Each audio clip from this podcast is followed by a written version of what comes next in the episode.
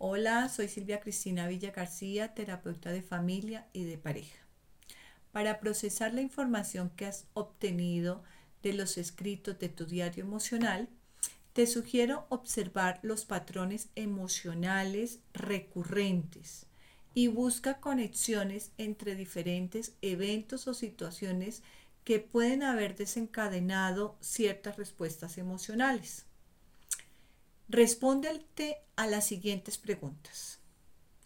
¿Por qué surge ese pensamiento? ¿Qué fue lo que te afectó?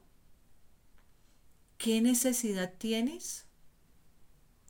¿Cuál es la creencia que tienes? En tu infancia, ¿cuándo sentías lo mismo? Las respuestas a estos interrogantes te llevarán a esclarecer los por qué y los para qué de tus decisiones.